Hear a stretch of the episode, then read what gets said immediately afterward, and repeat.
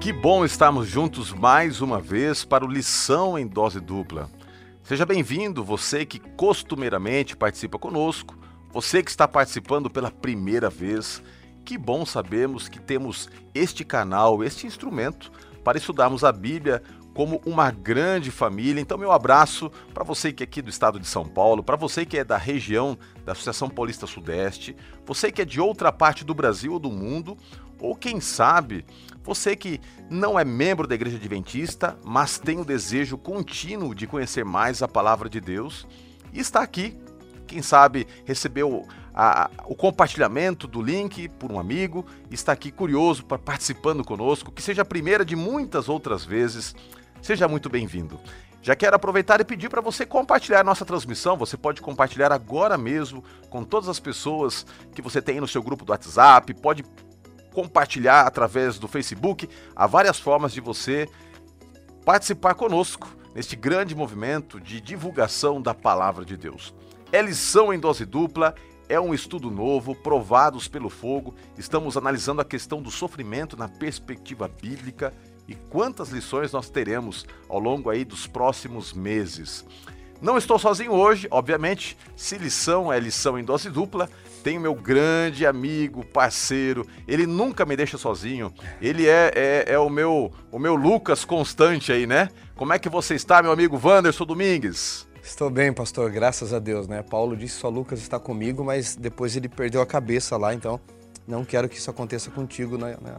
Não era guilhotina, mas uma espécie parecida, né? Que bom estar tá contigo, meu amigo. mas vira a boca pra lá, não. Não vai, não vai nem mencionar isso, nem cogita isso, não. Eu quero viver um pouquinho mais. É que o contexto que Paulo falou, só Lucas está comigo, foi de prisão e morte. Então, mas o seu é de libertação. É. Eu não tenho Creio, creio que, que seja isso, creio que seja isso. Pastorzão, é um prazer sempre estar contigo aqui na lição, com os nossos amigos que nos acompanham, comentam, compartilham.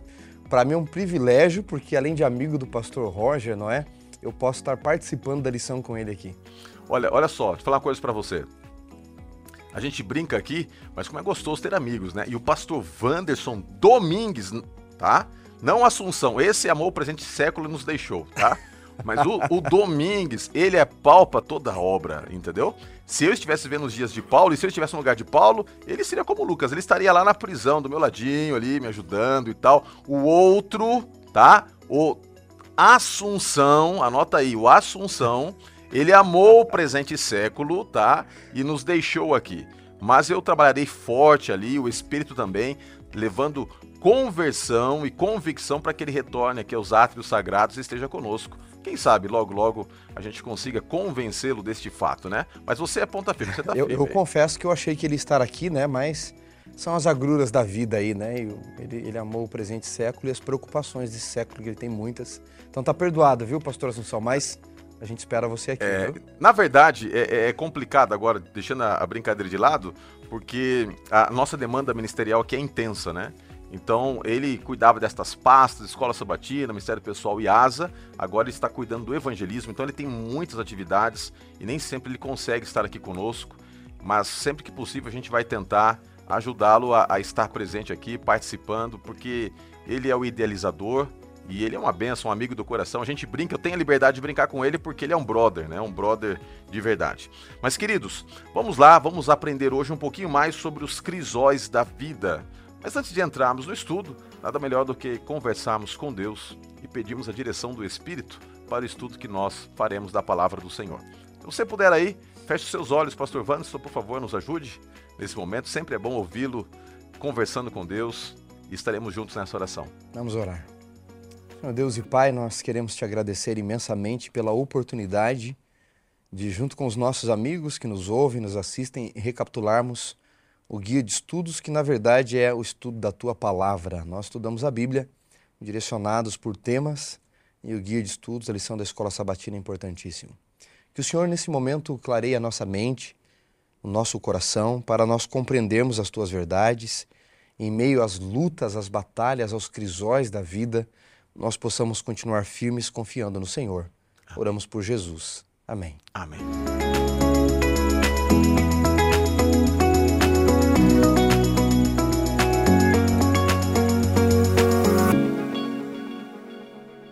E não se esqueça, tá? Você tem a oportunidade de ter a síntese das ideias principais que serão né, tratadas aqui ao longo do nosso encontro, no material que vai ser colocado aí no link de descrição, tá bom? Tanto é, você estiver assistindo, se estiver assistindo pelo YouTube quanto Facebook, você vai ter acesso a esse material, ok?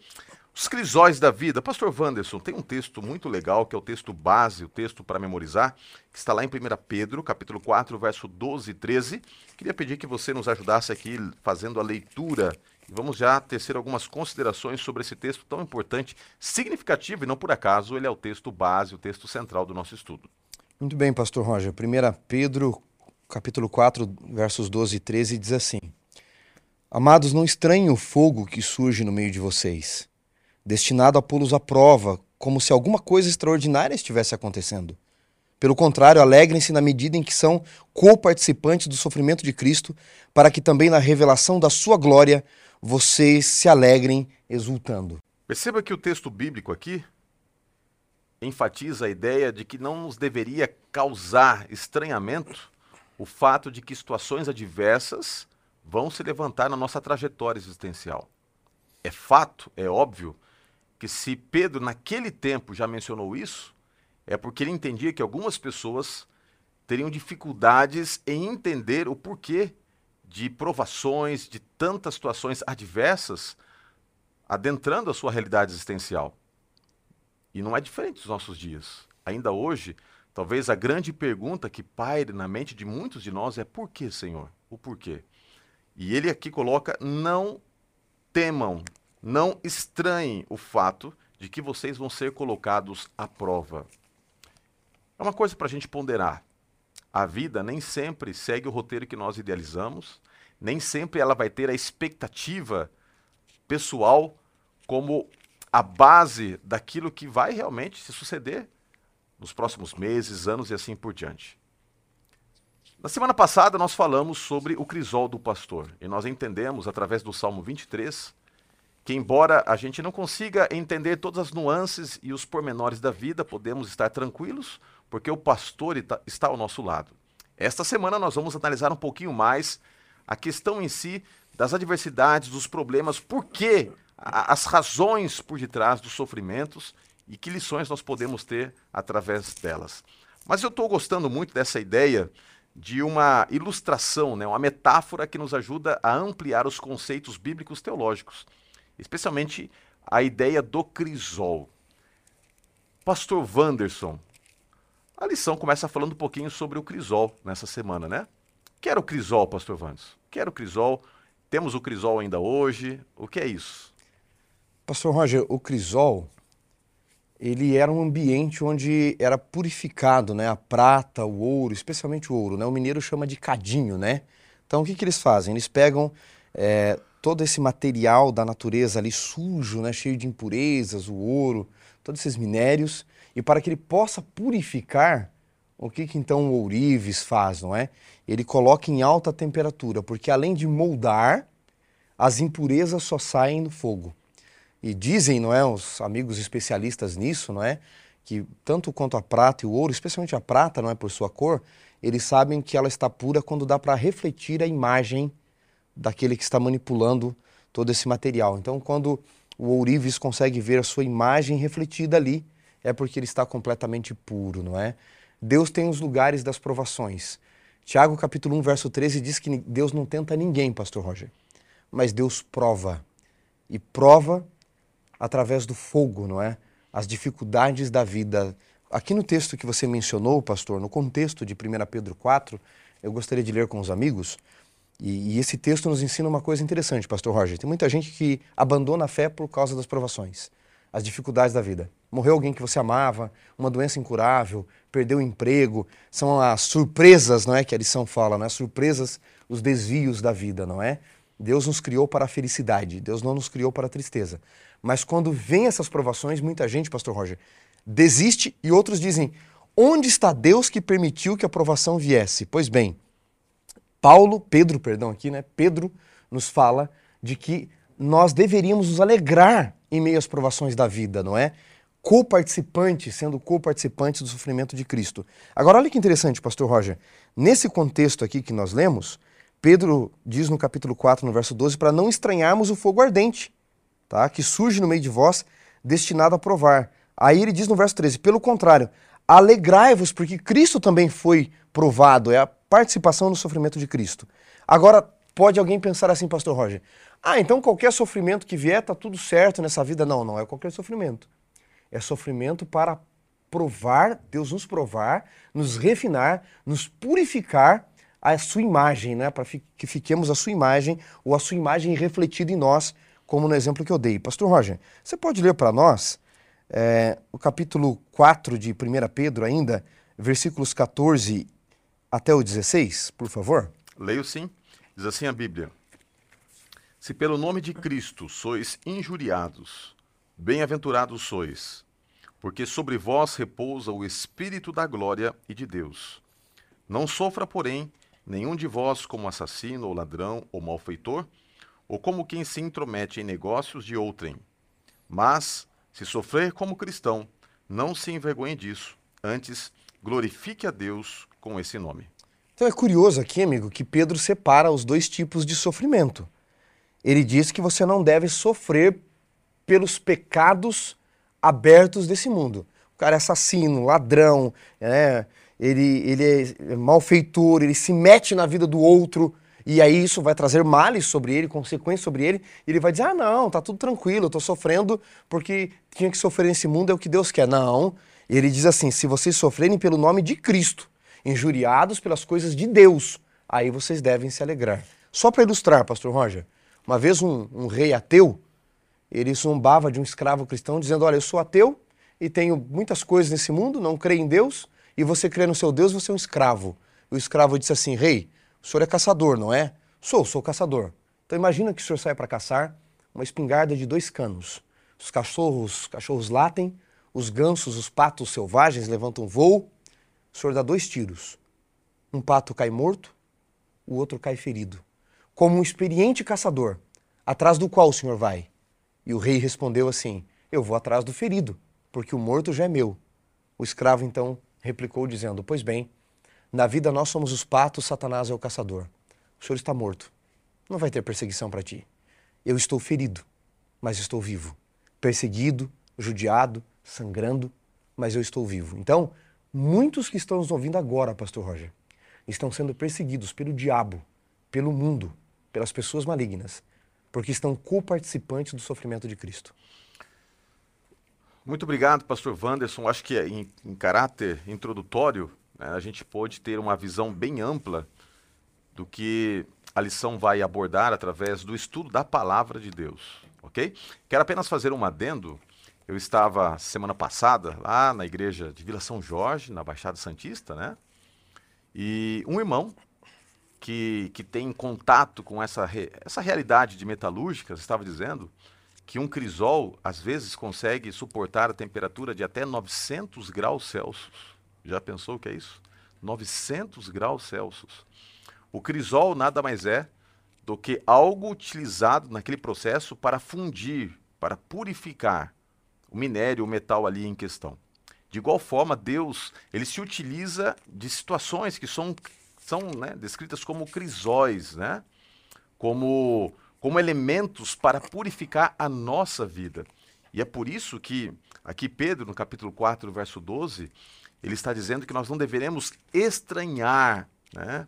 Estranhar. Esta palavra estranhar, ela tem o conceito no seu original, a ideia de que nós não deveríamos entender como sendo algo alheio à nossa realidade vivencial, o sofrimento em si. E aí está um grande ponto. É, é comum nós imaginarmos que se caminhamos com Deus, estamos blindados de tal forma de que o sofrimento não nos atinge.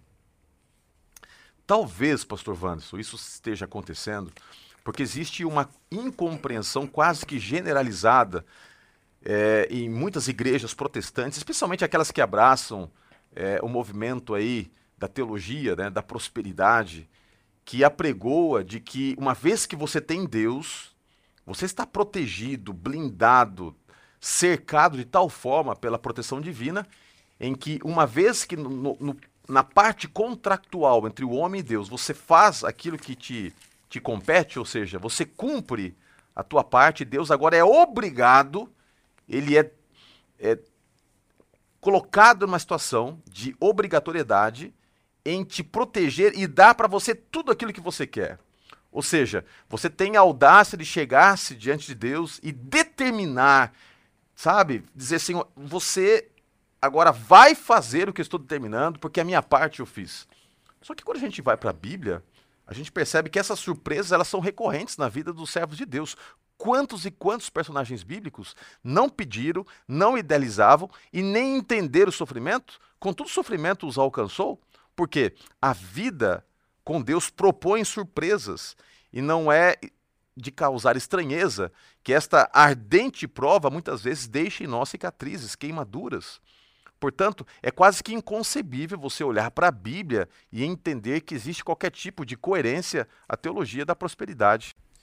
Hebreus capítulo 11, versos 35 especialmente, pastor Roger, é um golpe mortal à teologia da prosperidade. Ali diz assim para quem quiser depois conferir, que mulheres receberam pela fé os seus mortos. Uns foram cerrados ao meio, mortos ao fio da espada, andaram errantes pela terra, jogados em covas de leões, e o texto termina dizendo assim: homens dos quais o mundo não era digno.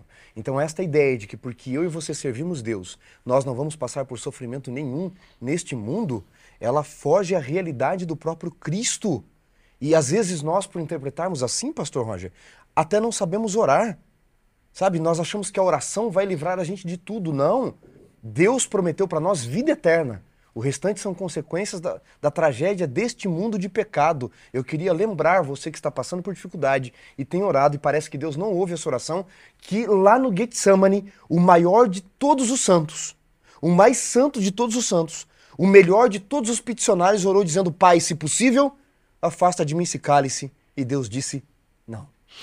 Até porque é, aproveitando a deixa teológica e histórica que você aqui apresentou, pastor, agora fazendo uma aplicação bem prática, eu quero trazer uma realidade que aconteceu comigo algum tempo atrás. Eu estava visitando uma irmã que agora tinha se tornado adventista, lendo a Bíblia, estudando assim por diante, mas que tinha muitos resquícios ainda da teologia, da, da prosperidade, e eu estava visitando aquela irmã, e naquele dia eu estava um pouco atordoado, porque até então, graças a Deus, praticamente não tenho mais sofrido com isso, mas estava passando algumas dificuldades no tocante à, labirintite, e aquela irmã olhou para mim e falou assim: Pastor, está faltando fé para você. Você tem que repreender se você está com essa enfermidade, porque está faltando fé, porque não pode alguém estar com Deus e estar doente. Né? Olha que impressionante, né? A audácia que às vezes essa teologia da prosperidade coloca sobre, sobre alguém.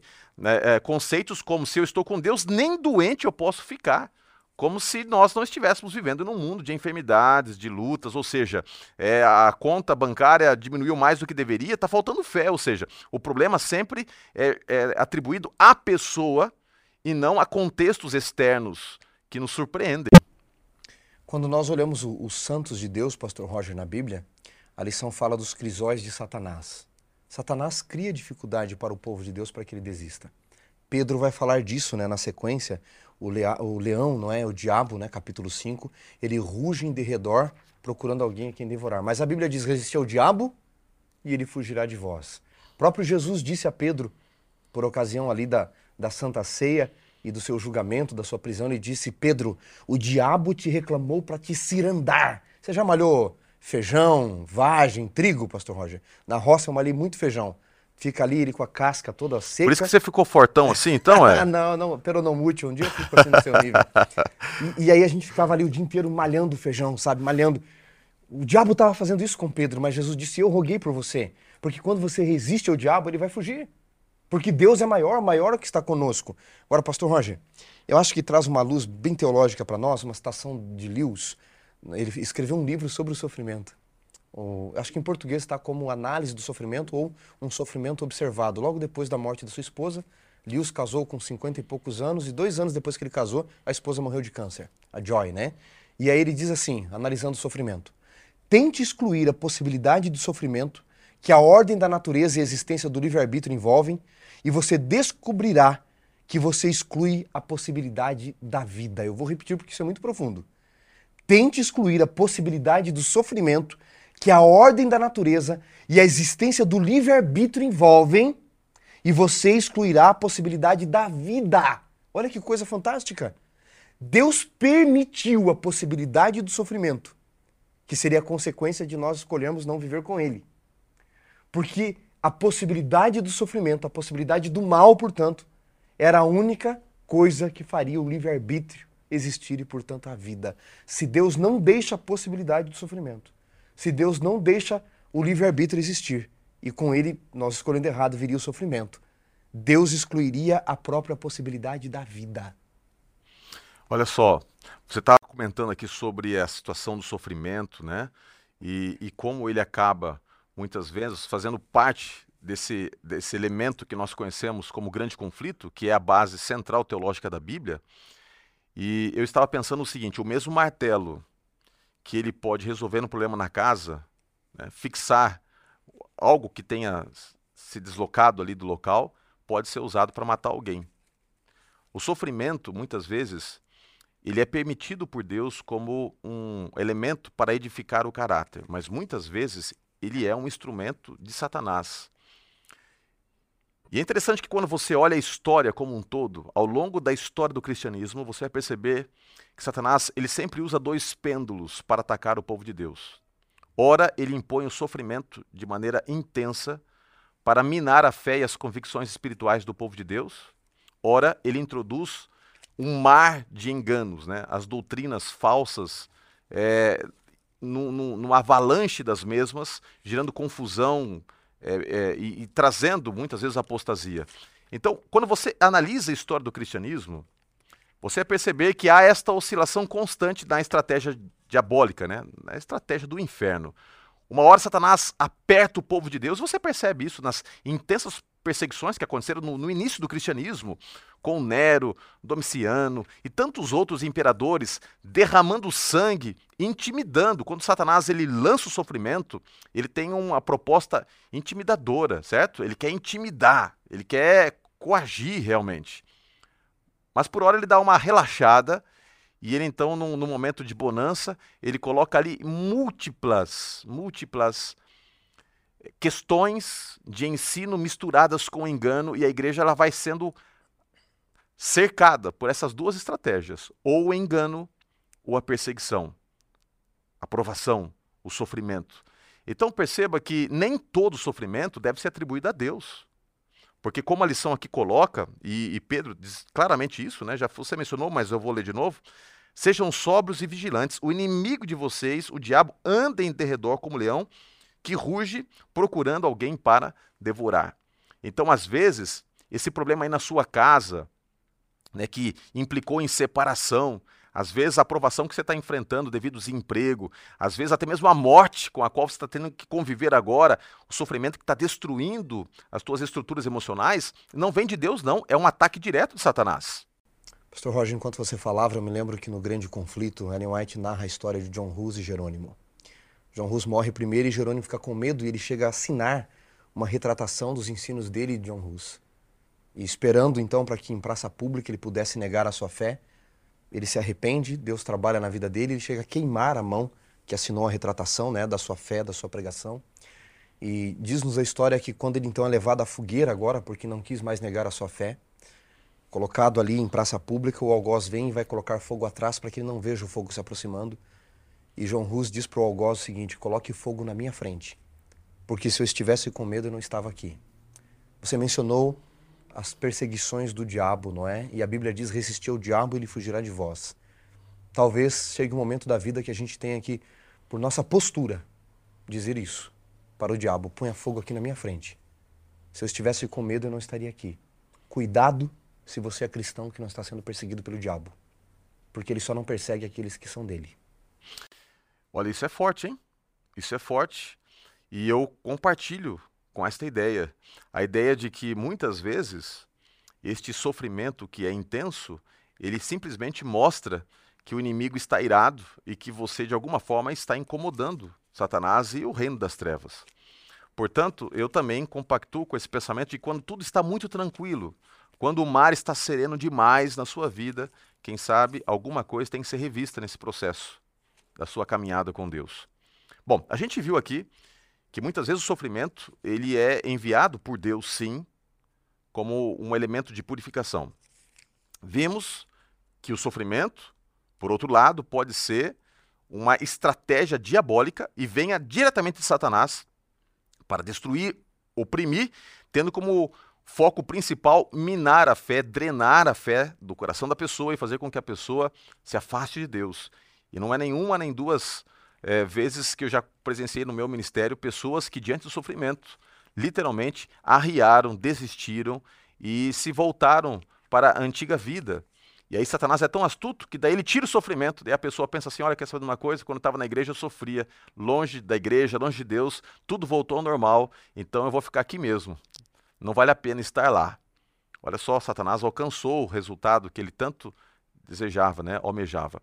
Só que, algumas vezes, pastor Wanderson, e se você está aí assistindo, participando conosco, você há de concordar comigo, creio que sim, às vezes o sofrimento é consequência do nosso pecado, dos pecados que cometemos. Então veja bem, às vezes é um instrumento né, utilizado por Deus, outras vezes é um instrumento nas mãos de Satanás, mas algumas vezes o sofrimento nada mais é do que uma consequência de causa e efeito. A gente comete erros e colhemos as consequências desses erros. Romanos capítulo 1, verso 18 diz assim que a ira de Deus se revela do céu contra toda a impiedade e injustiça dos seres humanos que, por meio da sua injustiça, suprimem a verdade. Eu gosto demais do capítulo 1 de Romanos, porque ali em Romanos capítulo 1, nós encontramos constantemente a expressão Deus os entregou. Deus os entregou. Talvez uma das mais eficazes maneiras de Deus implementar sua justiça e o seu juízo seja entregar o homem a si mesmo. Quando o homem é entregue a si mesmo, o homem colhe as coisas mais terríveis que poderia colher. É como você entregar a faca na mão de uma criança. Talvez não tenha maneira melhor de você punir uma criança do que pegar uma, uma, criança e colocar uma faca na mão dela. Entregar ela a si mesma. Quando a Bíblia diz que Deus, olhando historicamente, e especialmente fazendo aplicação para o tempo do fim, entregará a humanidade a si mesma, talvez ali esteja Deus implementando o seu juízo e sua justiça. Porque ao deixar o homem vivendo por si mesmo, consequentemente, o homem vai colher as consequências das suas ações iníquas. Né? E eu acredito que, é, dentro da proposta de analisarmos os crisóis da vida, também devemos levar em consideração os crisóis do pecado. Ou seja, o homem muitas vezes sofre porque está pagando o preço das suas decisões, das suas escolhas. Nós confundimos comumente, Pastor Roger, amigos, a bondade de Deus com favores. Nós confundimos bondade com favor e nós confundimos o bem com o conveniente. E Deus não é assim. Não confunda a bondade de Deus com favores e o bem com o conveniente. É por isso que muitos cristãos eles têm uma imagem equivocada de Deus. Eu acho que, pastor Roger, que pior do que não crer em Deus é crer num Deus, uma imagem equivocada de Deus. É crer em Deus de forma errada. Quem cresceu na roça sabe muito bem que uma das árvores mais traiçoeiras que existe é a ameixa. E é, se não a minha fruta predileta, acho que uma das minhas frutas prediletas. Aquela ameixa amarela, sabe, suculenta. Eu chamo de ameixa, não sei se tem outro nome aqui. Eu conheço por ameixa também. É, mas eles dão outros nomes. Às Deliciosa. Vezes, né? e, e ela tem um, uns galhos meio falsos, porque ela quebra muito fácil. E lá na roça onde a gente morava, tinha uma tia-avó que tinha um pomar gigantesco, que tinha uma, uma, um pé de ameixa grande, assim, devia ter uns 9, 10 metros mais ou menos, e os mais suculentos cachos de ameixa ficavam mais no alto. E minha mãe, que me criou, a minha avó, dizia: não suba, não faça isso, você vai ter problemas, um dia você vai se arrebentar ali. E um dia eu tô lá no alto apanhando uma ameixa, daqui a pouco só escuto um barulho assim, pau! E quando eu vejo assim, eu tô caindo, né? Sabe? Aí você vê a vida em câmera lenta, né? Parece que você começa a cantar aquela musiquinha, né? I believe I can fly. É. e aí eu já te, Senhor, nas tuas mãos entrego o meu espírito, né? E pum, caí. E quebrei braço e, e me machuquei inteirinho. Foi a primeira vez que quebrei braço. Eu quebrei várias partes do corpo. Fêmur, não é? Dedo, braço, de tudo que vocês possam imaginar. E, e veja, o fato de, de estar num galho falso parecia forte, mas podre por dentro e de não dar ouvidos aos avisos da minha avó. Eu tive que colher as consequências e foi a única forma de aprender. Pergunta se eu subo num pé de ameixa hoje. Até porque eu tô com 90 Never. quilos agora, né? Então já não dá mais também, acho que nem a árvore inteira suporta, né?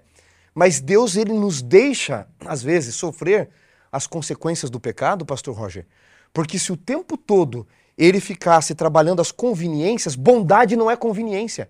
Não confunda bondade com conveniente. Ah, coitado, você errou e agora eu não vou deixar também você. Ele ajuda a resolver as consequências, mas você tem que sofrer para que você entenda também que não deve praticar aquilo, senão você vai continuar subindo no pé de ameixa todo o tempo. Então, eu quero ler um texto aqui no contexto de Romanos 1 ainda, pastor, só que no capítulo seguinte.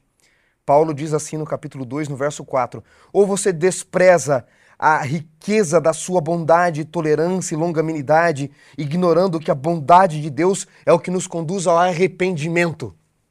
Então não confunda, não confunda bondade com conveniência. Conveniência nos mantém fazendo a mesma coisa. Bondade mostra que aquilo está errado, que aquilo vai te fazer se perder e vai nos conduzir ao arrependimento. Até porque, é, pastor Vandes, nós não encontramos na Bíblia a teologia do acobertamento. Pelo contrário, Deus não apenas, muitas vezes, pela sua intervenção, expôs o pecado, mas permitiu que este pecado implicasse em várias consequências para que houvesse transformação. Talvez nós temos um exemplo clássico que é Davi. Né? Davi, por alguns momentos de prazer com Betseba, teve que colher consequências terríveis ao longo da sua vida. Estupro na família em decorrência desse pecado, desmoralização diante dos filhos, o outro que tentou arrancar o seu próprio trono, ou seja, a vida de Davi nunca mais foi a mesma. Ao longo de toda a vida, ele teve que colher isso. E tanto é que ele chega a dizer que bem-aventurado é aquele que não encobre as suas transgressões. Né?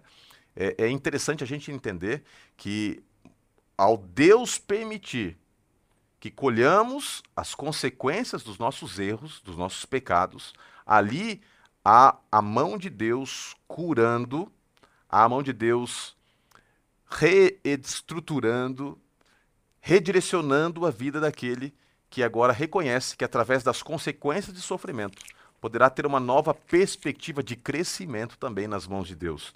E nós poderíamos aqui entender que no momento presente na nossa vida, ao olharmos para alguns capítulos de sofrimento que enfrentamos ou que estejamos enfrentando, não podemos colocar a culpa nem em Deus, nem no diabo necessariamente, Talvez sejam escolhas que nós tomamos ao longo da nossa, da nossa caminhada. E por causa dessas escolhas, aparentemente longe de Deus, né? Na maioria dos casos é o que a nossa natureza humana nos leva a fazer. Se Deus o tempo todo ficar tapando os nossos erros, é como um pai que protege o filho daquilo que ele tem feito de errado. Eu fui professor de ensino médio, de Fundamental 1, e muitas vezes alguns pais vinham brigar comigo, professor, porque o filho tinha tirado nota baixa em trabalhos escolares, em prova, eu dizia: você está alejando o seu filho para a vida. Cuidado. Para que eu possa dar uma nota maior para ele, não muda nada. Eu já sei, eu já tenho diploma, eu já estudei, mas na vida dele pode mudar tudo. Pastor Roger, no contexto de Romanos 1 e 2 aqui, que é um contexto só, nós podemos tirar uma lição da atualidade. Nós vivemos um momento onde muitos estão se levantando e dizendo que nós temos que apenas amar as pessoas e está tudo certo, não importa o que elas façam. Nós temos que amar. E Jesus amou todos. Não importa o pecado desta pessoa, não importa a batalha dela, nós temos que amar as pessoas, apoiar as pessoas. E nós não somos nós que temos que julgar, mas nós temos que, ao amar, entender que se a bondade e o amor de Deus nos conduz ao arrependimento, amar a outra pessoa não é dizer que o que ela pratica não é pecado, que pecado não é pecado. Nós vivemos um momento da sociedade onde nós estamos, vou falar um neologismo aqui, despecaminizando o pecado. Uhum. Pecado é pecado. E Deus, por nos amar, ele não nos abandona no pecado. Mas o texto bíblico é claro, é porque Deus nos ama, mesmo em meio aos nossos pecados, que a bondade de Deus, o amor de Deus, nos conduz ao arrependimento. Então, nós não temos que brincar com o pecado, nós não temos que afagar o pecado, nós temos que amar o pecador, nós não temos que julgar, ser preconceituosos, está tudo certo até aí. Mas nós não podemos deixar de entender que porque Deus nos ama, como o pai amou o filho na parábola de Lucas 15, o abraçou sujo, mas trocou as suas roupas, não deixou como estava. Bom, eu quero tomar liberdade então, pastor Wanderson, e, e se você está aí participando, não se esqueça de colocando seus comentários, interagindo, é, também expressando as suas percepções, porque você pode abençoar alguém que está assistindo aí e lendo seu comentário vai poder, quem sabe, ser ainda mais enriquecido pelo debate bíblico aqui, tá bom? Mas eu quero aproveitar a deixa, já que você realmente levantou a bola aí, eu vou chutar, tá bom? E espero que eu faça um gol aqui. A questão é a seguinte: eu vou explicitar ainda mais o que você mencionou. Nós vivemos num contexto em que a sociedade ela caminha para o pluralismo. O que, que seria isso? Uma abertura holística para aceitarmos muitas pseudo-verdades como sendo facetas de um todo que não se enquadra entre o certo e o errado. Só que, olhando para a Bíblia, nós entendemos que, através dos mandamentos, do caminho estreito que é apontado que conduz para o céu, existe sim aquilo que é certo, existe aquilo que é errado, e nós não devemos temer a ideia clara de chamar o pecado pelo nome. O certo é certo, por mais errado que pareça. E o errado sempre vai ser errado, por mais certo que pareça. Portanto, alguns, em nome da conveniência, têm se eximido da responsabilidade de dizer coisas diretas.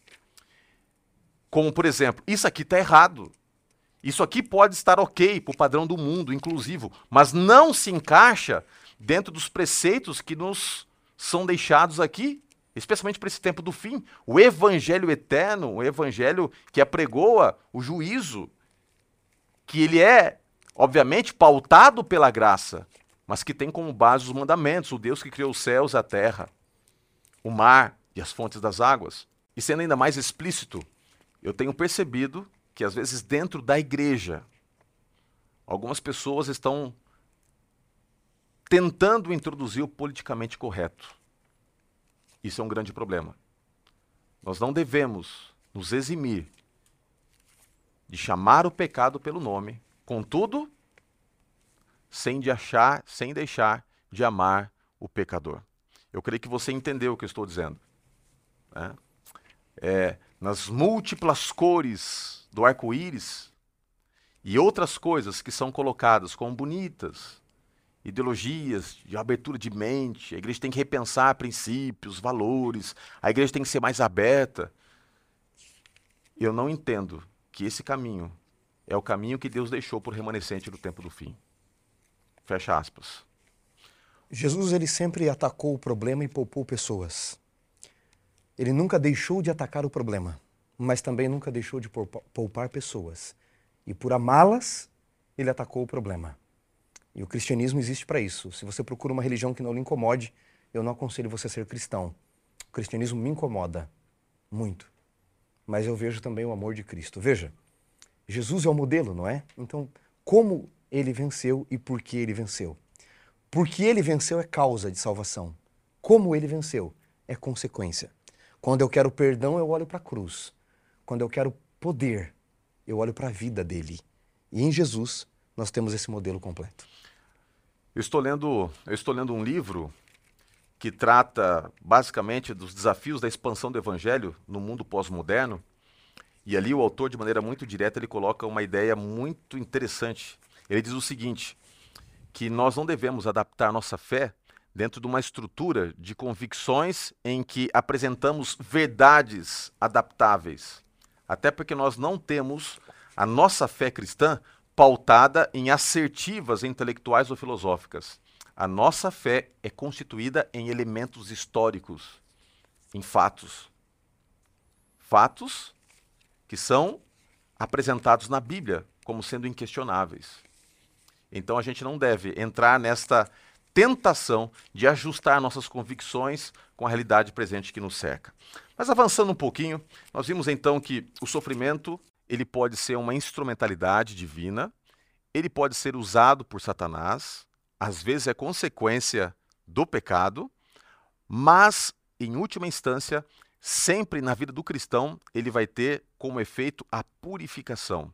Em outras palavras, o sofrimento ele é fundamental para lapidar o caráter e fazer com que deixemos de lado aquilo que muitas vezes nós não deixaríamos se não fosse por intermédio das agruras da vida, tá bom? No livro de Romanos, capítulo 5, eu gosto desse texto e Paulo ele aborda muito a temática do sofrimento nos seus escritos. Ele tinha uma percepção diferenciada sobre a questão do sofrimento, até porque ele foi um homem experimentado em dores. Olha quantas coisas Paulo enfrentou. E uma vez, quando estavam questionando seu apostolado, ele, ele coloca as cicatrizes que ele trazia na alma, no coração e no corpo como a evidência do seu discipulado. Os sofrimentos, muitas vezes açoitado, passando por naufrágios, muitas vezes ridicularizado pela fé. Talvez nenhum apóstolo tenha sofrido tanto quanto Paulo e tenha tido um, um fim tão tão triste ali, sozinho, sendo decapitado. Contudo, o sofrimento não impediu de ele escrever o que escreveu aqui em Romanos capítulo 5. Olha só o que ele disse: Justificados, pois, mediante a fé, temos paz com Deus por meio do nosso Senhor Jesus Cristo, por intermédio de quem obtivemos igualmente acesso pela fé a esta graça na qual estamos firmes e gloriamo-nos na esperança da glória de Deus. E não somente isto, mas também nos gloriamos nas próprias tribulações sabendo que a tribulação produz perseverança. A perseverança, experiência. E a experiência, esperança. Ora, a esperança não se confunde, porque o amor de Deus é derramado em nosso coração pelo Espírito Santo que nos foi outorgado. Paulo se gloriava em algo muito lindo aqui. No que você se gloria? Você se gloria no teu time de futebol, na sua casa, no seu carro, na sua cadeira, né, aí de, de ensino, você se gloria nas suas competências profissionais, Paulo diz o seguinte: que o motivo da glória de Deus na sua vida era a graça a ele ofertada, e outro motivo de glória que ele tinha eram as próprias tribulações que ele enfrentava, porque ele diz que estas tribulações geravam um processo de crescimento. Ele diz que a, a, a tribulação fazia com que ele fosse mais perseverante. E quanto mais ele apanhava da vida, além de perseverante, ele se tornava um homem mais experiente. E quanto mais experiência ele tinha, mais esperança ele tinha no seu coração. E ora, você pode arrancar tudo do, de um homem, menos a sua esperança, que nada mais é do que a tradução última das suas convicções. Ou seja, quanto mais ele sofria, em vez de enfraquecê-lo, Satanás, através de sofrimentos, o fortalecia. Ou seja, quanto mais ele apanhava do inimigo, quanto mais as coisas se levantavam contra ele, mais esperança ele tinha de que estaria na presença de Deus e que seria vitorioso nas mãos do Senhor. É por isso que no livro de Jeremias nós encontramos também outro elemento importante. Né? Ah, o sofrimento ele nos proporciona crescimento, mas ele nos purifica. Eu queria que você lesse para nós, pastor Jeremias 9, verso 7, e já tecesse as suas considerações sobre esse texto. Ok, pastor Roger. Jeremias capítulo 9, verso 7, um texto fantástico no contexto que nós estamos estudando. Diz assim na minha versão: Portanto, assim diz o Senhor dos Exércitos: Eis que eu os acrisolarei. Nós estamos falando do crisol, não é? E os provarei, porque de outra maneira procederia eu com a filha do meu povo? No capítulo 6, pastor Roger, se você me permite, é, no verso 8, Deus falando também de Jerusalém, ele diz assim: capítulo 6, verso 8 de Jeremias: Aceita a disciplina, ó Jerusalém, para que eu não me aparte de ti, para que eu não te torne assolação e a terra em terra não habitada. Pastor Roger, o sofrimento nos faz ver ameaça. De outra forma, talvez nós não entenderíamos. Ellen White ela diz que Muitos de nós precisamos das provações da vida. Ela diz as dificuldades da vida são cobreiras de Deus na modelação do nosso caráter. E muitos de nós jamais nos renderíamos a Deus senão pelas dificuldades da vida. Veja, em Jeremias 29, versículo 8 em diante, Deus diz que os planos que ele tem para nós são planos de paz e não de mal. Deus nos criou para a felicidade, ok? Mas se Deus não permitisse, nesse mundo de pecado, as dificuldades da vida, muitos de nós não nos renderíamos a Ele, continuaríamos pela nossa natureza pecaminosa, cada vez mais e mais distante de Deus, então iríamos padecer o maior sofrimento de todos, que é a perdição eterna. E para nos livrar disso, Deus permite os crisóis da vida. Mais que isso, Jeremias 9,7 diz: Eu vou conduzi-los ao crisol para poder salvar vocês, porque eu amo vocês. Quem é aqui que é pai ou é mãe que em algum momento, mesmo sendo apaixonado, amando o filho com a própria vida, não tenha se utilizado de algum tipo de disciplina, de algum tipo de sofrimento, para que houvesse ali uma, uma cena de fortalecimento de caráter. Mais do que uma cena, a introdução de valores que de outra forma não seriam colocados no coração do filho ou da filha. Por que, que estou mencionando isso? Deus ele não é um Deus que quer que nós sejamos masoquista, masoquistas, que nós amemos a, as dores, as lutas. Não.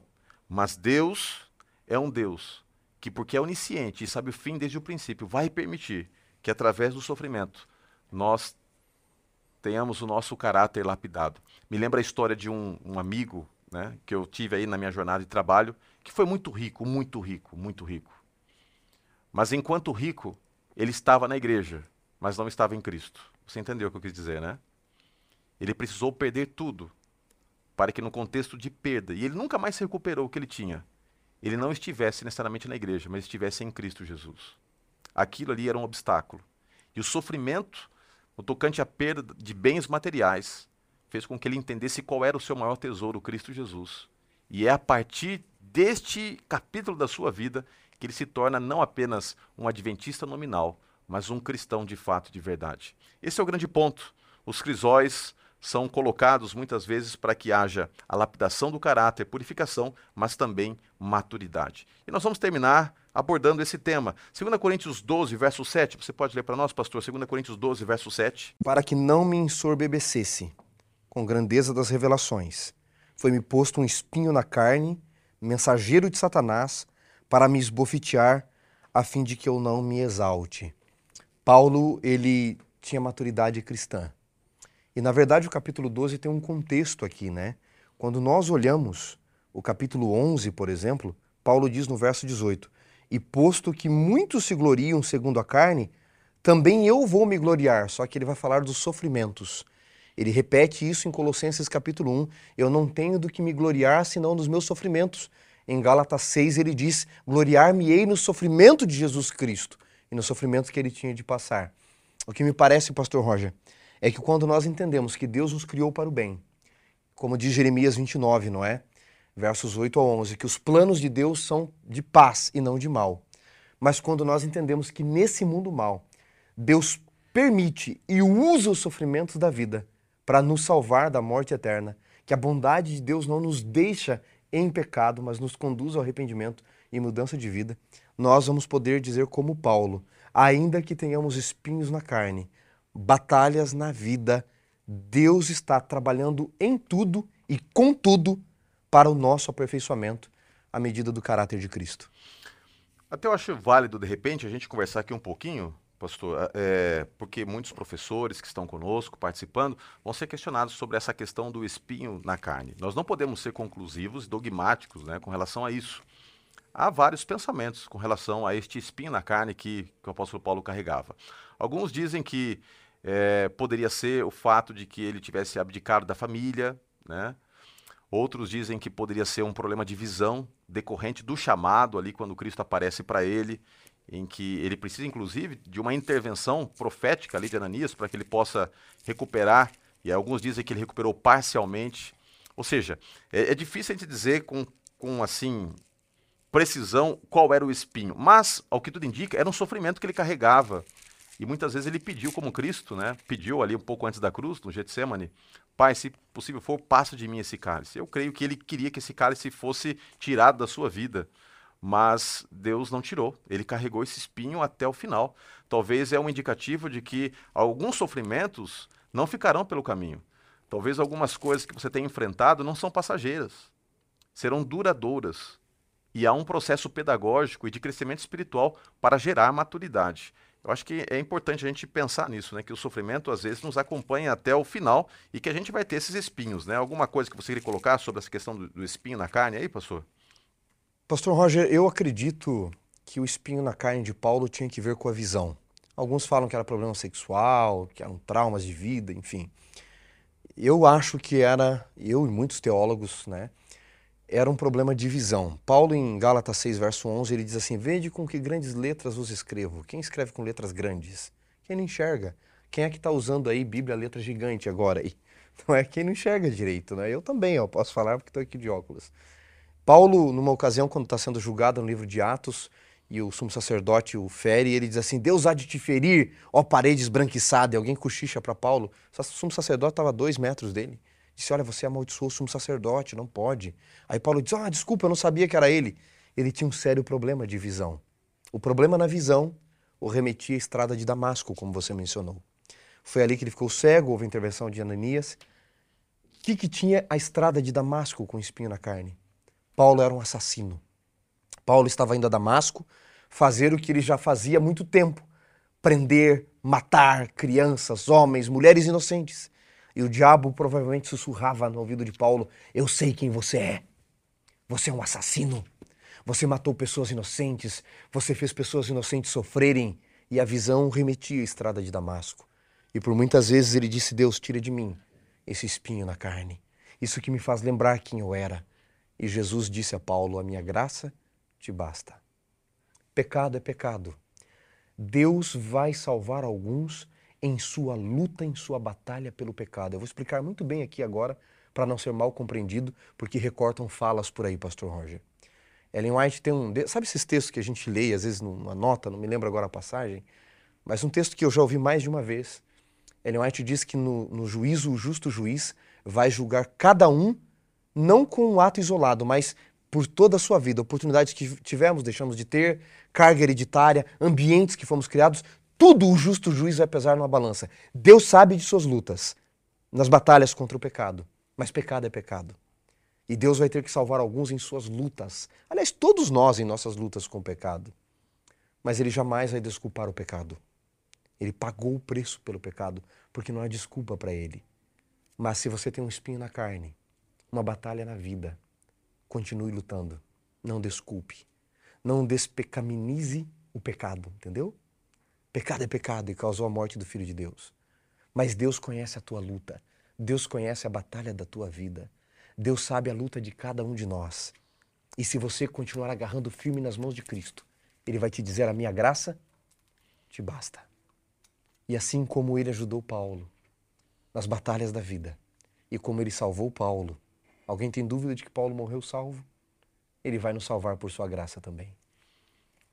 Assim, depois de um estudo profundo da palavra de Deus, mais uma vez estamos encerrando aqui uma temática que faz parte deste grande plano de ensino nos próximos três meses em que vamos analisar o sofrimento na perspectiva bíblica. E no estudo de hoje, Crisóis da Vida, nós entendemos que a vida, na verdade, é um grande crisol. Ela é um, um grande elemento de lapidação do caráter. Entendemos que o sofrimento, algumas vezes, é uma instrumentalidade divina, Entendemos que muitas vezes o instrumento de sofrimento vem das próprias mãos de Satanás para destruir, para minar a fé.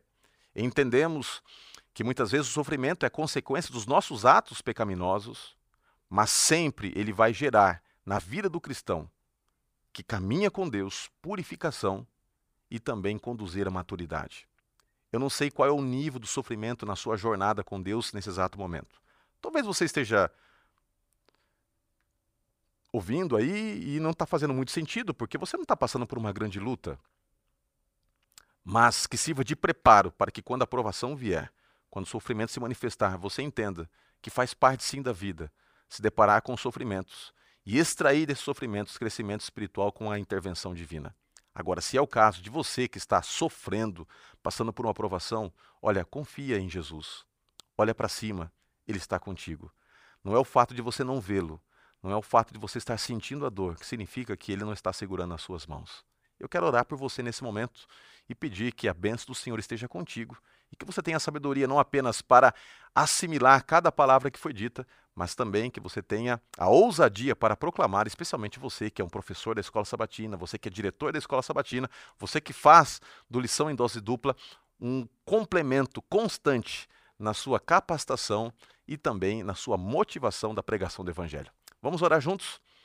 Senhor Deus, muito obrigado pelo estudo que nós tivemos da Sua palavra. Obrigado porque, através de vários versos bíblicos, entendemos que o sofrimento ele faz parte da vida, a vida é um grande crisol, mas ao caminharmos contigo, este sofrimento não vai drenar nossa fé, pelo contrário, ele vai nos fortalecer, vai fazer com que sejamos ainda mais purificados e que tenhamos a maturidade que o Senhor deseja para cada um de nós ao caminharmos contigo. Portanto, nos colocamos nas tuas mãos, quero colocar nas tuas mãos cada aluno da escola sabatina, cada amigo que está conosco, cada professor da escola sabatina, cada diretor que tem participado dos nossos encontros e que através desse estudo saiamos daqui ainda mais fortalecidos em Cristo Jesus. Oramos no nome dele. Amém.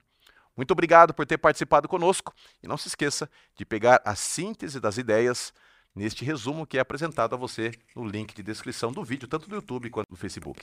Um abraço, até a próxima semana.